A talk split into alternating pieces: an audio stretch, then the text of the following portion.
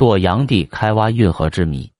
隋炀帝杨广在位仅短短十四年时间，却主持完成了东都洛阳的修建、大运河的开通，并且三征高丽、三巡江都。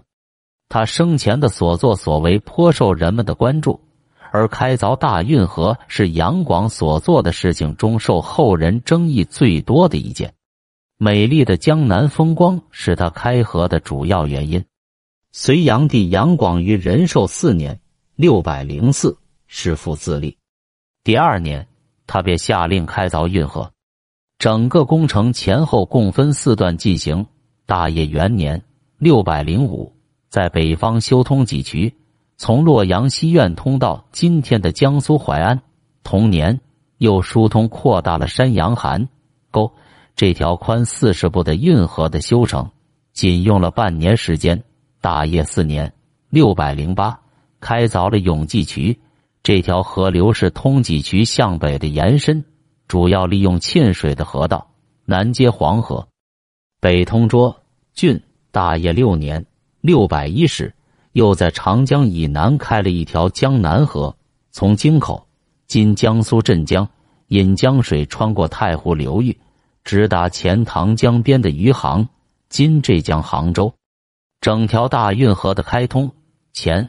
后只用了不到六年的时间，他沟通了海河、黄河、长江、淮河、钱塘江五大水系，以东都洛阳为中心，西通关中盆地，北抵华北平原，南达太湖流域，长达千里。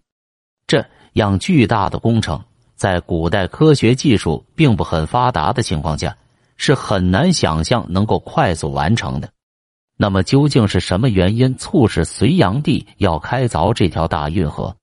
多数人认为，隋炀帝开通运河的直接目的是想去巡游他向往已久的江都风光，附带的目的是加强对不久前征服的东南地区的控制和转输该地富庶的物资，以增强中央政权的力量。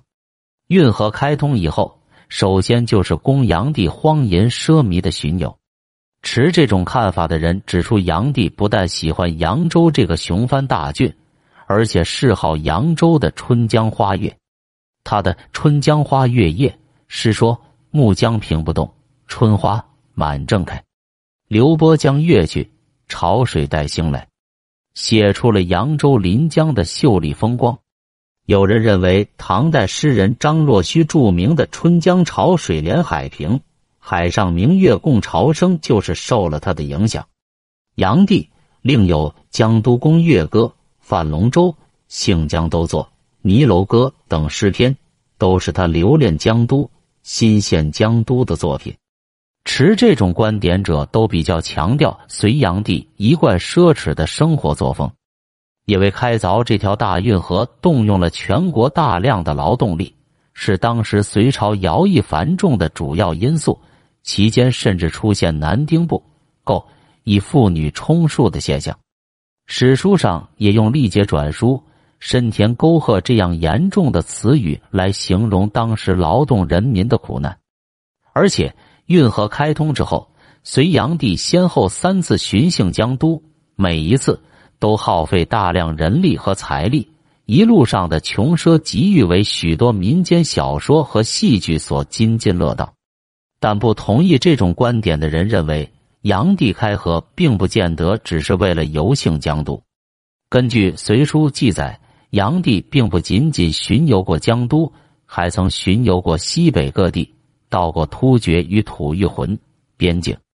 这种巡游有玩的成分，但主要应是出于政治与军事的考虑。难道他为了好玩就愿意到沙漠地里去走一遭？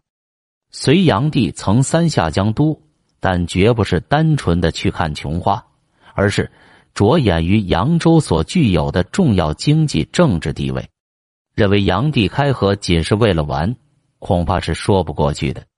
一些人认为，隋炀帝开凿运河的主要目的是出于当时政治和经济两方面的需要，与杨广个人贪图享乐无关。他们指出，隋代开运河。炀帝并非首创，早在开皇四年（五百八十四，国家仓廪空虚，隋文帝希望在水旱之年，国家能有充足的粮食储备。为了方便漕运，他在下令建造大量仓库的同时，从潼关到长安引渭水，开凿了广通渠。开皇七年（五百八十七），为了进一步扩大漕运，隋文帝又开凿了山阳堵。由此可见。国家当时的确需要开凿运河，而隋炀帝开运河仅仅是隋文帝开运河的继续。开通运河的主要目的是为了沟通京师洛阳与江淮的交通，便利漕运。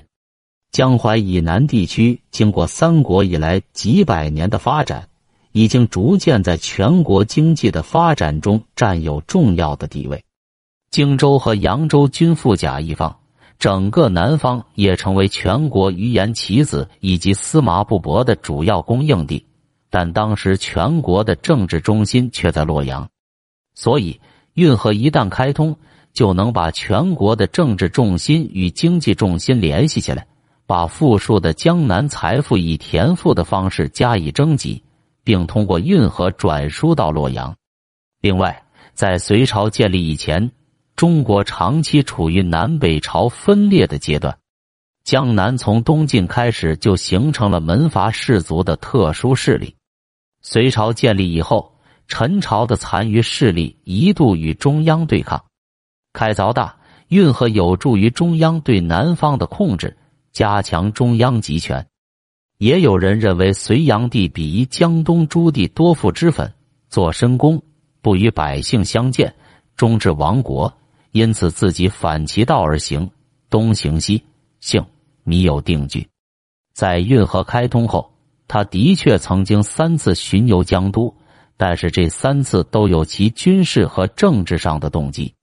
第一次巡游江都，隋炀帝是想要通过文化的联络巩固政治的统一，有一定的文化性质。这次巡幸，他的船队前后二百余里。晚船的士兵有八万人，自己玉成龙，周高四十五尺，长二百丈，上下四层，如此不惜巨资造船，其目的是在向上有离心意志的南方宣扬中原王朝的皇威。他的随从中有大批僧尼、道士、方客等政界、宗教界人士和素学鸿儒。第二次巡幸，则是杨广追求军事征服的一个组成部分，具有军事意义。当时隋朝打算兴兵辽东，杨帝想从南方补充军事人才，征调南方的经济为辽东战争服务。而他第三次巡幸将都究其原因，实属于政治逃难。这一次的巡幸没有了以往巡幸的显赫和狂热。其实，隋朝政治动乱即将到来，杨帝征高丽失败，政治意志消沉。在江都，他的确十分荒淫。史书说，杨帝至江都，荒淫一甚，宫中百余房，各盛公章，十以美人，日令一房为主人。江都郡丞赵元凯掌公酒馔，帝与萧后急性激励，就宴饮，酒之不离口。从几千余人也长醉，但若仔细的翻阅史书，就不能说杨帝的寻衅纯粹是为了寻欢作乐的。开凿运河的主要目的应该也不在此。隋炀帝开凿运河的目的，到底是为了个人一己之欲，还是为了国家的经济和政治利益？三言两语是很难争辩清楚的。不过，如果我们看到运河在历史上的贡献，看到运河直到今天仍在发挥着巨大的作用，那么我们对炀帝开河目的的理解就会更加深刻。